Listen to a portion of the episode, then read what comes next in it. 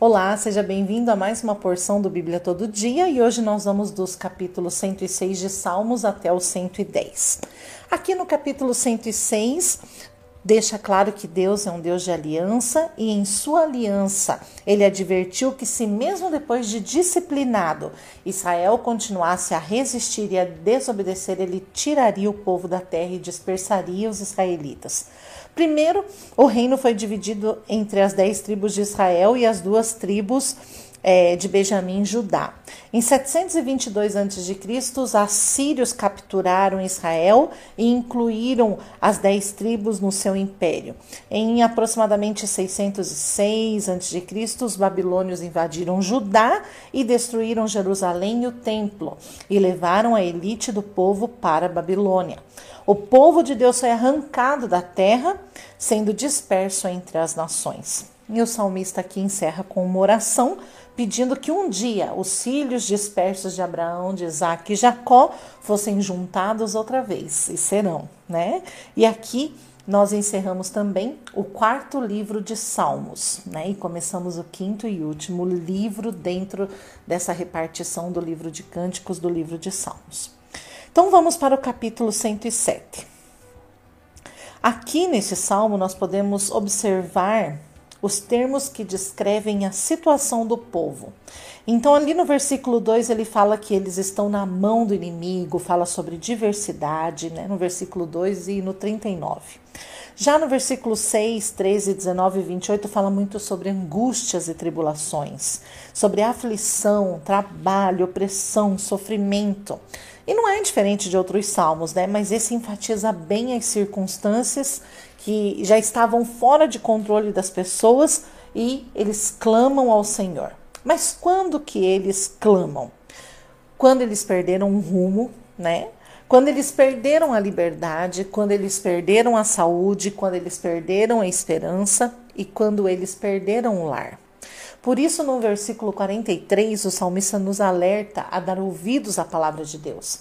Dar ouvidos é deixar entrar no coração, é encucar. Sem dúvida, Deus responde a todos que, os, que o buscam, mas os filhos obedientes, esses desfrutam ainda mais das dádivas do Senhor. Amém? Capítulo 108, o salmista faz aqui uma junção muito interessante. Ele começa com louvor, em seguida ele lembra ao Senhor das suas promessas e ele encerra com uma, com uma, com uma oração. Né? E essa combinação de louvor, oração e promessas é um padrão muito gostoso e muito certo que nós deveríamos viver no nosso dia a dia. Não que Deus se esqueça de alguma das suas promessas, mas quando nós lembramos Ele, quando nós seguimos esse padrão, nós mostramos que estamos atentos e cooperando para receber essas promessas. No capítulo 109, segundo alguns estudiosos, esse salmo é atribuído a Davi. É muito provável que ele tenha sido escrito antes dele assumir o trono, né? E segundo esses mesmos estudiosos, este é um salmo assim de muita aflição, talvez o mais forte, né? Esse homem a quem Davi se refere nesse capítulo 109, ele é um homem de aparência religiosa. Ele odiava Davi, ele faz muitas acusações e amaldiçoa Davi, né? As tentativas de Davi de pagar o mal com o bem não foram bem sucedidas e o homem não demonstrou misericórdia alguma com ele. Então não fica claro aqui se foi o próprio rei Saul que agiu assim com Davi ou se foi um oficial de um alto posto, né, um oficial importante. Mas com certeza a lição que fica para nós é que se nós estivéssemos no lugar de Davi, nós teríamos orado as mesmas coisas, né? Então aqui Davi pede: Senhor, faça alguma coisa. Que o Senhor julgue os meus inimigos, que o Senhor me ajude a vencer. São coisas que ele pede. E é claro que Deus ajudou Davi a seu tempo e a sua maneira, e ele fará o mesmo por mim e por você. Tenha fé, permaneça, meu irmão, isso tudo vai passar.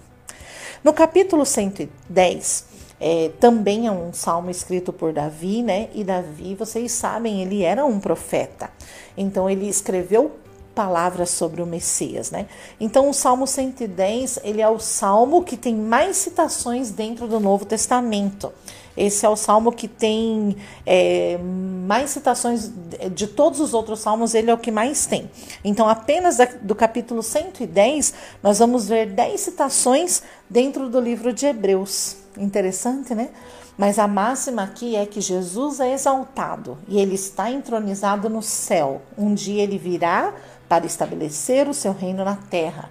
Por isso, nós não devemos nos cansar de, como a igreja, puxar esse reino, puxar as suas características, viver essas características e viver segundo as suas regras. Como igreja, nós devemos orar, compartilhar a palavra e depender do Espírito Santo de Deus.